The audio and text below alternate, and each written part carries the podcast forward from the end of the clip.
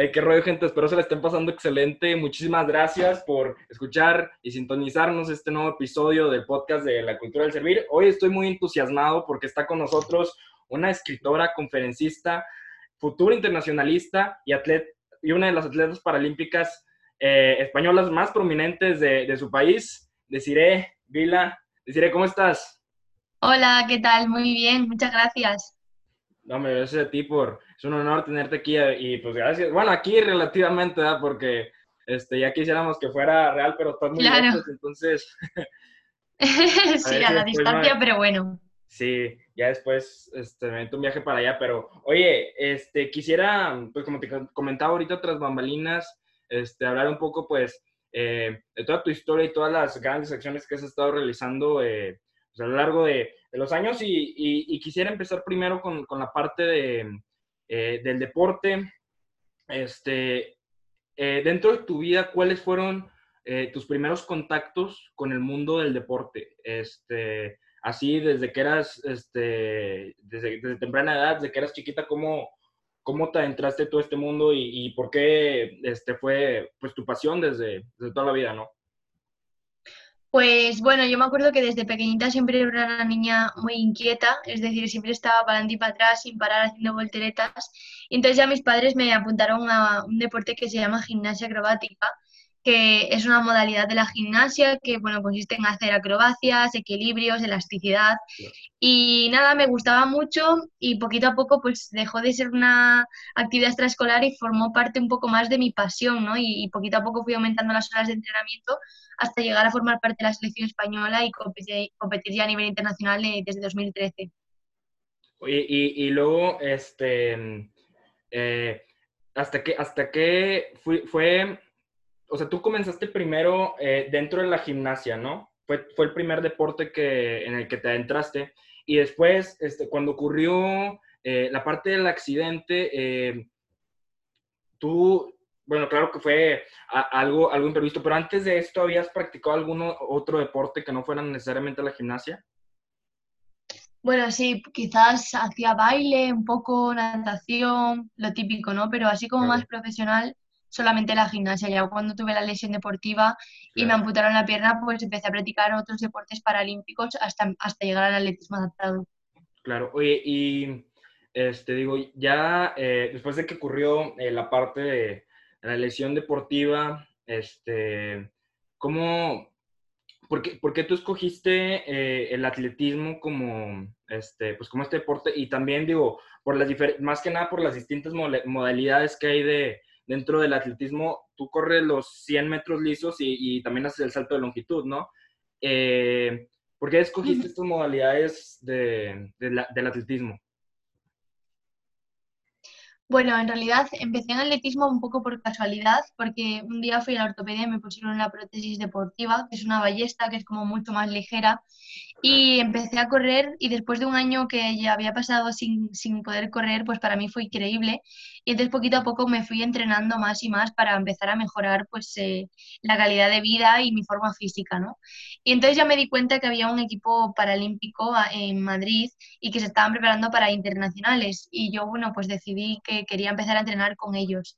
Y me explicaron que mi categoría, que es la categoría T63 de amputación por encima de la rodilla, eh, hay de pruebas las que son 100 metros lisos, salto longitud, y ya luego pasas directamente a las maratones. No hay ni 200, ni 400, ni vallas, ni pértiga, ni nada. O sea, básicamente escogí esas pruebas porque no había otras. Sí. Oye, no, es- fíjate que no, o sea, verdaderamente no, no me ha entrado mucho la parte del atletismo, por eso te preguntaba, digo, conocía este, ciertas modalidades, este, pero no conocía cómo era el atletismo paralímpico y por eso eh, de ahí nacía mi curiosidad. Oye, y, Claro. Y, y, y después de, por ejemplo, ¿cómo, cómo- fue eh, tu primera competencia dentro de, este, pues del atletismo paralímpico? O sea, ¿cómo recuerdas tú? Digo, que no necesariamente he sido ya este, de los Juegos Paralímpicos que tengo entendido que ya se cancelaron por, por la parte de la pandemia de este año, pero me Sí. imagino que estás ya, ya entusiasmada, pero pues, ¿qué, qué- cómo, bueno, ahori- ahorita quiero ir para allá, pero ¿cómo, cómo, cómo recuerdas tú tu primera competencia dentro de, de esta parte de, pues, del deporte, ¿no? Paralímpico. Pues, Pues sobre todo divertida, porque como no teníamos ninguna expectativa, es decir, como no había competido antes, pues no había que mejorar ninguna marca, ni había ninguna presión de hacerlo súper bien. Entonces para mí, pues ya fue la, felicidad de, conseguirlo, ¿no? De no solo conseguirlo como tal físicamente, de llegar a la meta, sino a mí personalmente me dio esa satisfacción de decir, bueno, he superado esto, he vuelto al deporte, estoy haciendo algo que me gusta y, y poquito a poco iré mejorando, ¿no? Entonces fue como sobre todo relajación y pasarlo bien porque no había ninguna presión de ningún estilo porque no tenía que demostrar nada a nadie, solamente a mí misma. Claro. Y luego cuando, cuando fue cuando ya este, empezaste a sentir esa presión este, de, decir, no, pues estoy realizando, eh, llevando a cabo este deporte de, de una manera eh, ya como, como de alto rendimiento paralímpico y, y tengo que empezar a, a, mejorar mis marcas. ¿Cuándo fue cuando ya tuviste en conciencia esto? O sea, pues ya a partir de la siguiente competición un poco más de presión tenías porque ya no era solo competir, sino mejorar la marca de la primera competición. Y entonces ya mis, mis entrenadores me plantearon pues que podía empezar a practicar eh, o sea, prepararme un poco a nivel internacional y empezar a tener objetivos más grandes, ¿no? De competir en competiciones como un poco más grandes. Y ese año pues ya competí en el europeo, entonces ya era la presión de poder clasificarme para el Campeonato de Europa y luego en el Campeonato de Europa pues intentar hacer marcas parecidas a las de mis rivales, ¿no? Entonces ya, yo creo que ya a partir del segundo campeonato ya empecé a presionarme un poco y marcarme como objetivos más claros. Claro. Oye, deciré, y, y, por ejemplo, ¿cómo, eh, ¿cómo es tu, tu, rutina diaria? O sea, este, ¿cómo eh, te levantas? ¿A qué horas entrenas? Este, ¿Qué tan rigurosa tiene que ser, por ejemplo, la parte de la alimentación y todo esto? ¿Cómo, ¿Cómo te preparas tu día con día? ¿Cómo es tu rutina? Pues bueno, yo vivo en el Centro de Alto Rendimiento de Madrid y entonces vivo dentro de una residencia que es solamente para deportistas. Eh, con lo cual, bueno, la verdad es que es una rutina bastante rigurosa porque nos preparan la comida, es como comida ya especial para los deportistas y vivo dentro de las instalaciones, por eso, es decir, yo me, me cambio de ropa y tardo lo que son 10 minutos en llegar a la pista porque vivo dentro ¿no? de la pista prácticamente. Entonces, normalmente entrenamos por las tardes. Eh, hay días que entrenamos por la mañana y por la tarde, un poquito cada día, o sea, un poquito en cada sesión. Y, y bueno, pues por la mañana suelo estudiar o hacer algo de la universidad o pues cualquier otra cosa de mi trabajo. Em, entonces, bueno, es bastante disciplinado, pero, pero al final un deportista de élite tiene que entrenar muchas horas, tiene que dedicarle muchas horas. Y luego todo lo que viene siendo el entrenamiento invisible, es decir, no solo ir a entrenar, sino tienes que ir al fisio para tratarte las lesiones, tienes que ir al psicólogo deportivo, que yo trabajo mucho con psicólogo deportivo para el tema de las competiciones importantes. Em, tienes patrocinadores, tienes una serie de compromisos ¿no? que vienen relacionados con el deporte. Claro. Oye, y pues claro que dentro de estos compromisos, este, pues está la parte, el lado, el lado académico. Y ahorita cuando te presenté, pues que mencioné que ibas a ser una, una futura internacionalista, este, también cómo, cómo es esta parte de, eh, de lidiar con, con, con, con, la parte académica, ¿no? O sea, este, ¿cómo, ¿cómo encuentras tú ese equilibrio para no descuidar el deporte ni tampoco descuidar la parte académica? Porque muchas veces, eh, eh pues el eh, ser, un, ser un atleta de alto rendimiento amerita este, muchas horas y mucho tiempo y pues al mismo tiempo la universidad pues claro que no es una, una labor fácil, ¿no? Entonces, en ese sentido, ¿cómo, pues, cómo, ¿cómo equilibras tú esa parte, no? Es complicado, sobre todo porque mm, en otros países creo que funciona diferente, pero aquí en España no, no, ayudan de ninguna forma a los deportistas que estamos en la universidad.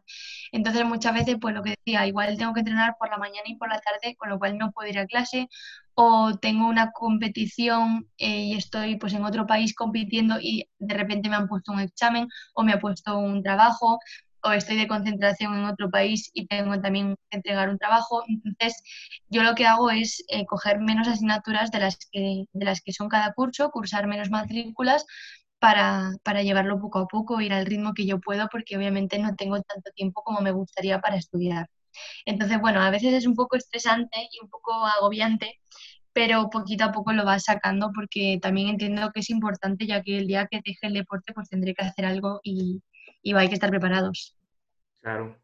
Oigan, y, y, también para la gente que nos está escuchando, ahora tengo que mencionar que, que decir, aparte de, ser eh, atleta de alto rendimiento y, de, pues, ser un estudiante, eh, también ha, impartido pues, conferencias a lo largo de los años.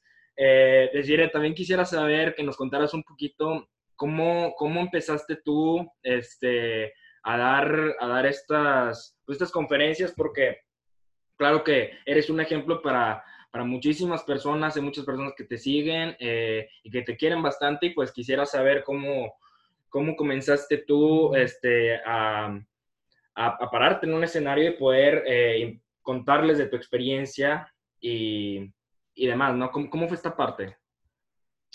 Pues empezó eh, porque uno de mis profesores del colegio donde yo estudié pues me dijo que, bueno, pues que a ver si podía ir un día y hablar a los chicos y motivarlos porque estaban un poco eh, estresados por los exámenes y preocupados por tonterías, entre comillas. Y entonces pues me, me, dijo a ver si podía ir un día a darles una charla. Y bueno, pues yo fui, me la preparé un poco, no sabía muy bien ¿no? qué, qué contar y me la preparé un poco como pude y la verdad es que la experiencia fue muy chula, me gustó mucho y luego el feedback fue buenísimo porque todos los niños me hacían preguntas y querían interesarse más y saber más. Y entonces ya a partir de ahí dije, oye, pues esto la verdad es que me gusta y dio la casualidad de que me, me topé con una fundación pues que quería, estaba buscando embajadores para trabajar con empresas conjuntamente y llevar el tema de la discapacidad a los empleados y a los directivos. Y desde, desde hace un año pues trabajo con esta fundación y casi semanalmente tengo varias charlas eh, por toda España. Ahora las estamos haciendo online por el tema del coronavirus, no podemos hacerlas presenciales. Y, me gusta mucho, la verdad, es una faceta que me encanta y, creo que pues, es importante para, para, poder ayudar a otras personas que estén viviendo una situación similar. Claro, oye, y pues claro, así como lo mencionas tú, pues claro que funges como una, una activista por la parte de, de la inclusión con personas de discapacidad y, pues quisiera en ese sentido saber eh, cómo, cómo, digo, ya en España y bueno, en general en el mundo, eh, desde tu punto de vista, ¿cuál crees, ¿cuáles crees que sean, este, pues algunas de las, de, las labores que, que, hacen falta para que haya más inclusión? Este, yo porque sé que, que, hay bastantes factores que se deben de tomar en cuenta este, para la inclusión, para las personas con discapacidad, pero a grandes rasgos, ¿qué opinas tú que haga este, falta parte de de una cuestión eh, cultural, pero mm. que englobe este, ciertos factores. ¿Cuáles crees tú que sean esos factores? Pues yo creo que sobre todo concienciar a la sociedad, concienciar a las personas, porque además nunca sabemos cuándo nos va a tocar a nosotros. Es decir, yo pues nunca me hubiese imaginado que yo tendría que vivir con una prótesis o quizás alguna vez tendré que usar una silla de ruedas hasta que me ha tocado vivirlo y entonces te das cuenta de que hay muy poca información, las cosas no están adaptadas. Eh, por ejemplo, yo vivo en Madrid, que se supone que es una ciudad, pues eso, desarrollada, grande, y, muchas veces vas en el transporte público y no hay ascensor o no funciona y no puedes acceder con discapacidad. Entonces, concienciar, porque al final una sociedad concienciada es una sociedad inclusiva y lo llevarán a cabo en sus empresas, en su, en su faceta diaria o en su persona, ¿no? en su propia acción humanitaria. Claro. Oye, y bueno, pues ahorita este, que, que, mencionas esta parte eh, de las conferencias, claro que, que, han servido como concientización, como tú lo dices, pero además de eso, eh, también, pues eres autora este, de un libro y, y, esto, pues claro que también es una, una, pues una, un, un, gran ente que contribuye a, a poder eh, realizar esta parte de la concientización. ¿Cómo este, surge la idea de, escribir eh, Lo único incurable son las ganas de vivir. ¿Cómo, cómo, cómo surge esta, pues esta gran idea? Pues la verdad es que no, no fue como que yo de repente un día me planteo escribir un libro, sino que fue más bien una especie de diario que yo iba escribiendo cuando salí del hospital a lo largo de mi recuperación, cuando aprendí a caminar, cuando todas las sensaciones que yo iba teniendo durante mi recuperación, ¿no? Y entonces, pues un día se lo doy a mis padres para que lo lean y me, dicen, pues, oye, Desi, ¿por qué no lo publicas, no? ¿Por qué no te planteas eh, compartirlo con más gente? Porque esto puede ayudar a otras personas. Esta historia puede motivar a otras personas que están viviendo una situación complicada. Y ya pues entonces llegó el momento pues, de buscar una editorial, intentar que alguna editorial me lo publicara y la verdad fue una experiencia muy chula. Además lo publiqué con 18 años Em, entonces fue como mi, mi, primera experiencia como adulta, ¿no? Y, y, fue algo muy guay y llevamos por la segunda edición y muy contenta. Excelente. Oye, y, y entonces, este, ¿tienes planeado eh, posteriormente realizar otra publicación de algún otro libro o, quieres dejar esa faceta este, de autora pues para más adelante o próximamente tienes algo planeado? Bueno, próximamente muy a corto plazo no, pero en verdad a mí me gusta escribir, no, no, no es algo que yo hiciese porque quisiera publicar un libro, sino que a mí desde siempre me gusta mucho escribir. Entonces, bueno, tengo alguna cosilla ahí empezada y quizás algún día salga a la luz, pero bueno, no es algo que esté trabajando ahí 100% como objetivo, ¿sabes? De decir, bueno, voy a publicar otro libro. No, igual sí, igual no, depende de muchas cosas. Claro.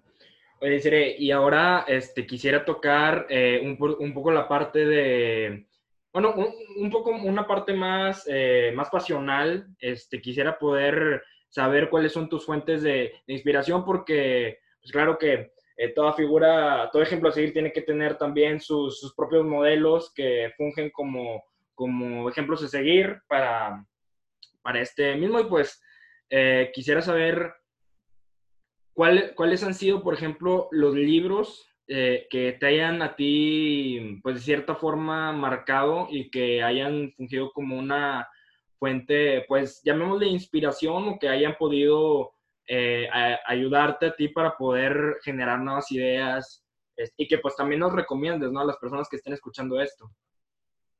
Pues hay un escritor español que es bastante conocido aquí, que se llama Álvaro Espinosa, que además eh, sus libros se han, se han convertido en una serie que es Pulseras Rojas, que es bastante internacional. Em, y bueno, este, este hombre pues pasó por situaciones complicadas, tuvo cáncer, le tuvieron que sacar un, un riñón y, la verdad es que tal y como él transmite su forma de ver la vida, me motivó a mí a decir, bueno, es que al final todo el mundo pasa por, por, cosas complicadas, o sea, no soy la única que tengo problemas, sino que todo el mundo tiene problemas, ¿no? Y, y, la verdad es que su forma de ver la vida me inspiró mucho y también me ayudó pues a contar mi propia historia. Y luego hay una mujer que se llama, se llama Irene Villa, que también es muy conocida aquí en España, es un personaje público, que ella pues le amputaron las dos piernas por un ataque terrorista cuando aquí en España estaba ETA. Em, y entonces, bueno, pues ella explica un poco también cómo ella consiguió eh, dejar atrás el rencor y, y aprender a, pedir perdón y a, y perdonar, ¿no? Entender que al final a cualquiera le pueden pasar cosas, ¿no? Y la actitud va a ser lo importante para salir adelante y, ver la vida como una oportunidad llena de cosas buenas y cosas por vivir. Entonces, eh, para mí estas, estas dos personas pues me, han inspirado y, bueno, también han escrito sus propias historias que a mí me, me encantaron sus libros, así que lo recomiendo 100%. Ahí te trabaste tantillo, ya te volviste a estabilizar. Oye, no, sí que qué, qué interesante, este, digo, toda esta parte que, que mencionas de, de, ser empáticos también, digo, este, porque, pues, como decías, que a veces hay personas que pueden llegar a ser egoístas y no interesarse por, este, por las otras personas, pero ahorita, eh, y siempre, ¿verdad? Pero, pues, ahorita que tenemos, vivimos en un mundo más interconectado, está más presente el tema de poder ser empáticos con, este, pues, con, entre todos, con todas las personas y tener en cuenta, pues, que, que pues que somos iguales eh, como personas y, y nada demerita nuestro valor. Y bueno, pues en ese sentido, eh, no dentro, no necesariamente dentro del mundo de, pues de la literatura, fuera de, de, esta, de este mundo que hayan sido, digas tú, no sé, atletas, este, actores, artistas, etcétera, quienes han sido, este, pues llamémosles tus, tus modelos a seguir, ¿no? Pues, por ejemplo, hay un atleta español que se llama Alfonso Cabello, que es un ciclista paralímpico. Él es campeón en los Juegos Olímpicos, Paralímpicos perdón, de Río y tiene varias, eh, varios títulos mundiales también. Y más que por el deporte, que también, porque como ya he dicho, pues tiene varios títulos y ha sido varias veces campeón del mundo, él como persona, él transmite mucho, él siempre dice que no hay que ponerse límites porque él ha competido muchas veces contra personas sin discapacidad. Por ejemplo, ha quedado tercero en un campeonato de España, o sea, imagínate un campeonato de España donde compiten ciclistas profesionales con sus dos piernas y sus dos manos y a él le falta un brazo y sin embargo ha quedado tercero. Entonces es el claro ejemplo de que al final puede más la mente que, el cuerpo, ¿no? Porque quien quiere puede, solo hay que proponérselo y trabajar. Sí, oye, no, qué, qué, interesante eso, eso, que planteas y, y ahora eh, pues también quisiera eh, saber un poco dentro del mundo eh, de, tus competiciones y todo eso, digo, yo sé que pues, la parte de cuando tuviste la lesión, este, definitivamente marcó un hito en tu vida, un antes y después, y, pero dentro de, la parte de las competiciones, este, pues claro que no todo siempre, para, aunque seas un atleta de alto rendimiento, vas a poder siempre estar ganando y quedando en los primeros lugares, sino que como todos tienes unas altas, unas bajas, y pues en ese sentido quisiera saber... Eh, ¿cuáles han sido para ti esos momentos eh, más complejos dentro de deportes, de las competiciones que, que, recuerdes ahorita y que hayas dicho pues que, que, te han servido como una gran lección o, aprendizaje, ¿no? Pues por ejemplo en el europeo, el primer, primer internacional al que participé, estaba muy nerviosa y en los 100 metros lisos, que es una prueba muy técnica en la que en cuanto da un pistolazo tienes que correr a toda mecha, hice salida falsa, es decir, salí antes de tiempo y me descalificaron. Entonces yo estaba destrozada porque imagínate, después de estar entrenando todo el verano, eh, un montón de horas, llegas a esa competición con muchas ganas de demostrar todo el trabajo y te descalifican, ¿no? Y es como, yo me preguntaba, ¿por qué a mí, ¿no? ¿Cómo me ha podido pasar esto? Y de esas situaciones aprendes, ¿no? Aprendes pues que obviamente la próxima vez te saldrá mucho mejor, pero aprendes que al final no hay que frustrarse, hay que seguir intentándolo, es decir, eso no me frenó y, dejé de hacer atletismo por una situación negativa, sino que dije, bueno, pues esta vez me ha salido mal, vamos a por la siguiente y a mejorar mis marcas, ¿no? Entonces, esa situación me hizo, pues, darle una, una vuelta a la tortilla, como decimos aquí en España, y, y empezar a, a, ver un poco cuál era el objetivo y trabajar por él. No, oye, sí, no, qué, qué interesante eso, eso, eso que que, nos acabas de contar, pues claro que es eh, indispensable y pues dentro del mundo del deporte yo creo que eh, hay bastantes, este, bueno, debe ser bastante resiliente la persona que está compitiendo, ¿no? Digo, por, por estas causas que, que ahorita mencionas. Eh, y ahorita quiero también preguntarte de la parte este, reciente como creadora de contenido. Eh, digo, has, incursionado ya dentro de, TikTok y más formalmente dentro de YouTube, donde podemos ver este, todas tus, historias y, poder eh, conocerte un poco más. ¿Por qué decidiste este, lanzarte como creadora de contenido y pues cómo has visto, cómo te has sentido tú con esta parte, digo, pues como figura pública y también que este, bastantes personas que, ya te seguían ahora te estén empezando eh, pues a ver todo lo que haces dentro de, de YouTube. ¿Cómo ha sido esta parte? Bueno, es una parte que me gusta mucho, la verdad, porque yo me acuerdo cuando yo estaba en el hospital y a mí me dieron la noticia de que me tenían que amputar la pierna, yo me, puse a ver si había algún vídeo de alguna persona pues de mi edad haciendo deporte con una prótesis o caminando o explicando su historia y no encontré casi nada o lo que encontraba estaba todo en inglés y, y, me pareció raro, ¿no? Y digo yo, ¿y por qué no voy a compartir mi historia con otras personas? Pues no solo para personas con amputación, que también, pero para que todo el mundo sepa cómo es el día a día de una persona con discapacidad, que se puede hacer deporte, que se puede ir a la universidad y que se puede llevar una vida totalmente normal. Y a mí me gusta también llevarlo con humor, creo que se nota tanto en mi canal de YouTube como en mis vídeos de TikTok. Eh, me parece una forma de amenizar ¿no? y de cambiar esa esos prejuicios que tenemos de la discapacidad como algo malo. No es algo malo, es decir, es una característica más, igual que soy rubia o que tengo los ojos claros, pues tengo una prótesis, ¿no? Entonces, me parece una forma de, de compartir mi historia de manera positiva y de llegar a más gente y poder cambiar la mentalidad de algunas personas, incluso desde la distancia, ¿no? Porque el hecho de que llegue, pues yo qué sé, a México, a, a tantos países, ¿no? Es como que te da la oportunidad de darte a conocer y de ayudar a esas personas, aunque sea pues a través de un teléfono móvil.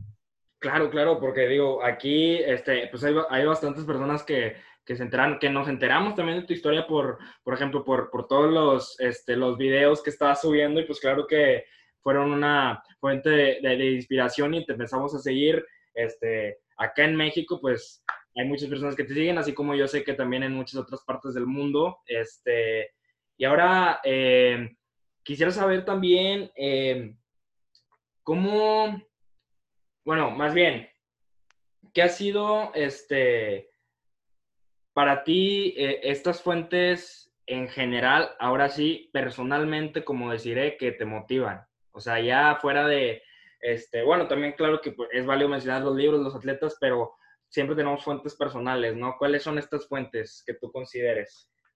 Bueno, en mi día a día, obviamente mi familia, mi familia no vive en Madrid porque yo soy de un pueblo del norte de España, entonces es verdad que es a distancia, pero, pero bueno, noto su, su apoyo, ¿no? Ellos siempre me animan con todo lo que yo hago, con las redes, con el deporte, con todo, y son una parte fundamental, por supuesto. Y luego, por ejemplo, mis compañeros, yo entreno en grupos sin discapacidad, yo eh, mi entrenamiento es con chicos y chicas pues con sus dos piernas, sus dos brazos y compiten a nivel nacional en campeonatos sin discapacidad.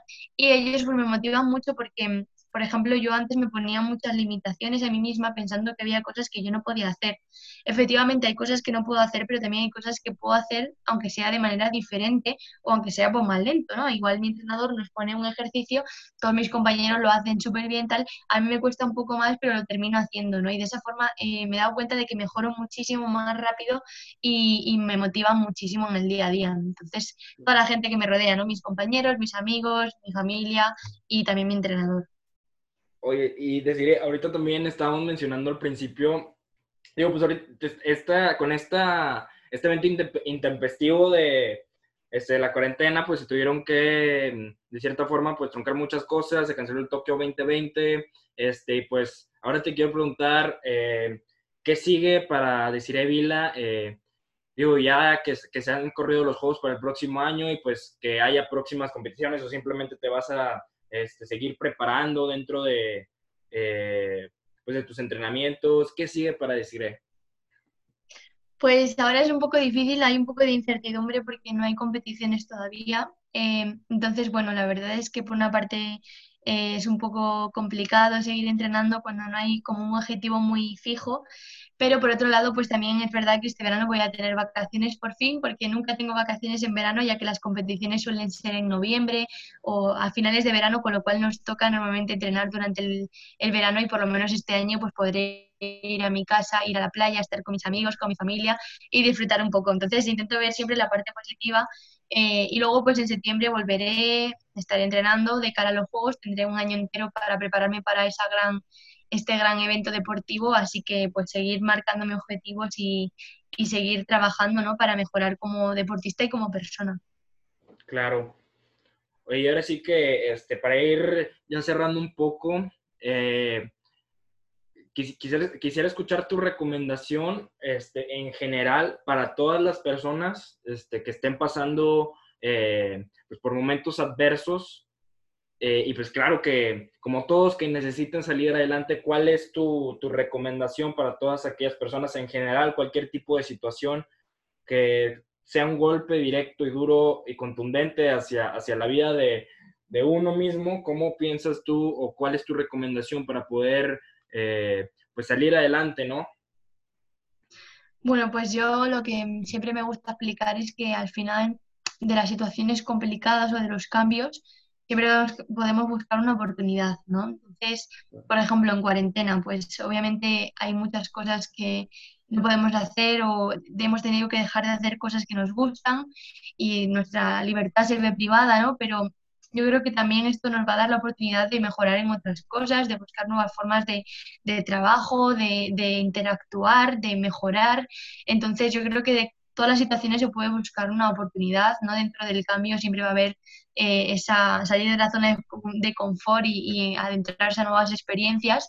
Pues, por ejemplo, cuando yo tuve mi accidente, pues tuve que dejar la gimnasia, pero gracias a dejar la gimnasia pude entrar en atletismo y por vivir las experiencias que estoy viviendo ahora como atleta, ¿no?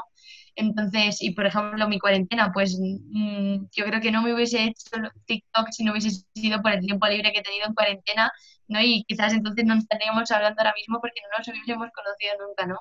Entonces siempre digo que al final de todas las situaciones se puede sacar algo positivo y buscar la oportunidad dentro del cambio. Claro, todos ahorita buscan ser TikTokers profesionales, este...